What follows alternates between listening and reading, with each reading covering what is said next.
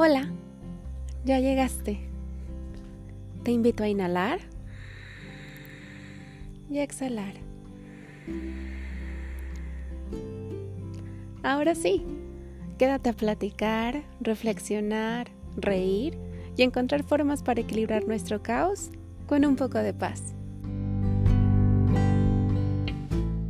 Bienvenidos, espero que estén muy bien. El día de hoy quiero hablarles acerca de los apegos, y es que es algo que me preguntan con frecuencia. Marilu, ¿cómo le hago para no apegarme tanto a esta persona o para no sentir tanto apego? Porque eventualmente, si es que se llega a ir o es que llega a faltar, voy a sentir muy feo. ¿Cómo le hago para no hacer eso?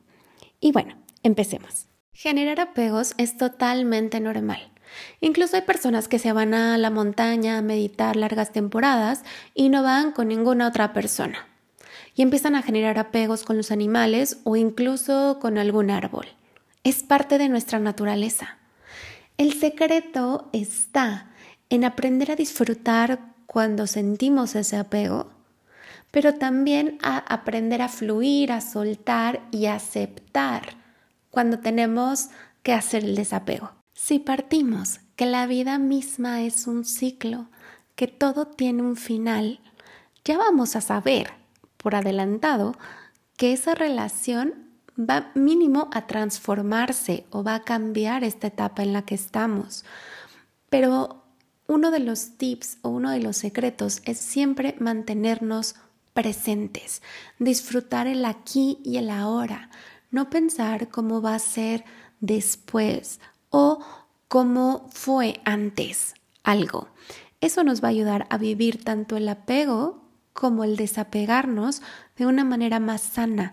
No voy a estar recordando todo lo que ya fue, porque ahí podemos caer un poco en drama y podemos eh, exponenciar emociones que nos estanquen, pero tampoco puedo yo también adelantarme y ver cómo va a ser mi futuro con o sin esta persona, porque no sé, la verdad es que no sé, puedo generarme una idea, pero no estoy 100% segura, y si no estoy 100% segura, ¿por qué debería de gastar mi energía en eso?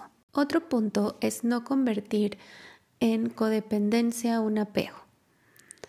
Y no soy experta en este tema, pero sí les puedo decir que un punto importante en esto es no perder la individualidad que tenemos en una relación. Y esta relación no siempre es de pareja, puede ser con algún familiar o con algún amigo o amiga. No perder eso, porque ser el, lo que nos hace individual es lo que nos hace ser nosotros. Si yo empiezo a dejar de hacer mis cosas y cederle toda esa responsabilidad a la otra persona de que es responsable de que yo esté feliz o de que yo esté bien, eso ya va directo a que no va a funcionar y el apego no va a ser sano. Y efectivamente, cuando esa persona se vaya de mi vida, voy a sentir que se me fue la vida entera, porque resulta que esa persona era mi pareja, eran mis amigos, era mi familia, eran mis hobbies, eran eh, mi tiempo de diversión, era con quien descansaba, mi lugar seguro, era todo. Porque yo no hacía eh, o yo no le estaba dando tiempo a los otros rubros a ver o convivir con mi familia, convivir con mis amigos, a buscar tiempo de esparcimiento yo sola, a buscar mis propios hobbies, etc. Y el último punto que les quiero compartir de los apegos es literal disfrutar todo lo que yo pueda cuando estoy ahí y vivir el proceso cuando no lo esté. Vivir el proceso es llorar, es em, a lo mejor sí enojarme, estar un ratito muy triste, etcétera, porque es como se vive un duelo. Y es que desapegarnos es un duelo, pero nos va haciendo cada vez más fuerte. Y no digo que nos hace fuerte, fuerte, perdón, porque hay personas que quieren poner una barrera y no volver a, pegarse. Creo que eso está mal. Eh, eso es totalmente mi opinión, porque ahí estás bloqueándote de la experiencia de vivir. Es como, ok, ya se murió mi perro y lo quería mucho, entonces no vuelvo a tener un perro. ¿Por qué? ¿Por qué estamos acostumbrados a coleccionar amor y cuando se va ese amor de nuestra vida o algo que me aporta amor, digo, entonces ya no quiero amor? Creo que así no funciona. Y siempre el desapegarnos va a doler, a veces más que otras veces. Pero de eso se trata. Si no supiéramos qué es el desapego, no disfrutaríamos de igual manera el apego.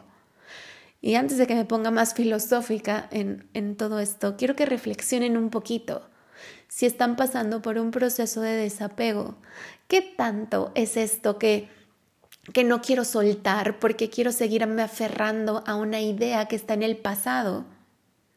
O a una idea que está en mi futuro o que yo pensaba que iba a estar en mi futuro, pero realmente no lo estoy aterrizando en el aquí y en el ahora.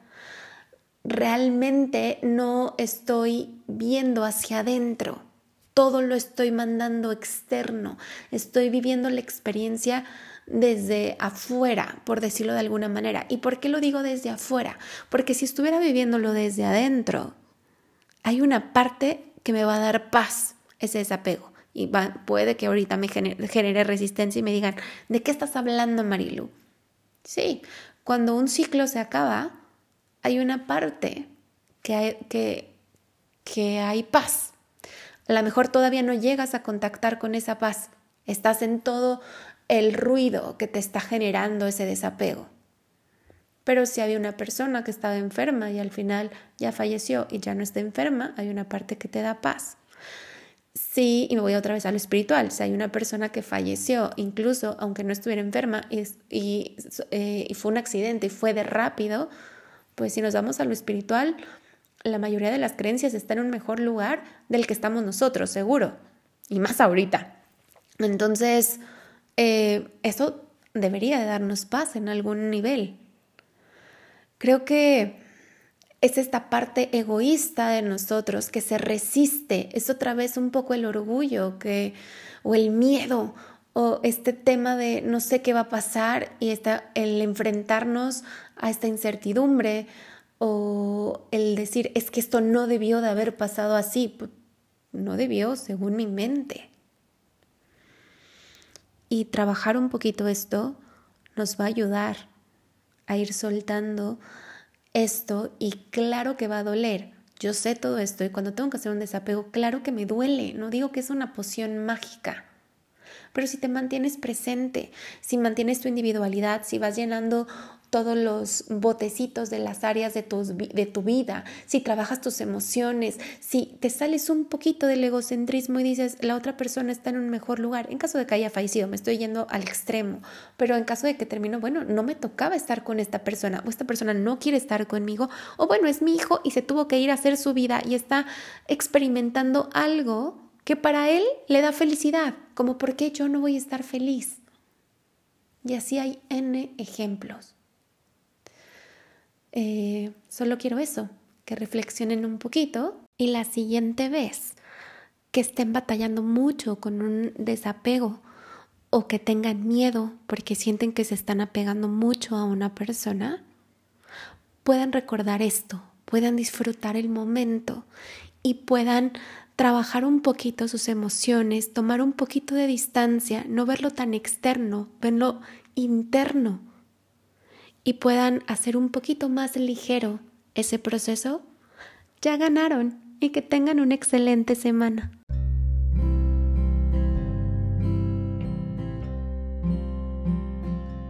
Gracias por escucharme. Te espero la siguiente semana. Te invito a que me sigas en redes sociales. Me puedes encontrar como Marilu Vázquez 444. Mi nombre es Marilu Vázquez y bendiciones máximas. Nos vemos pronto.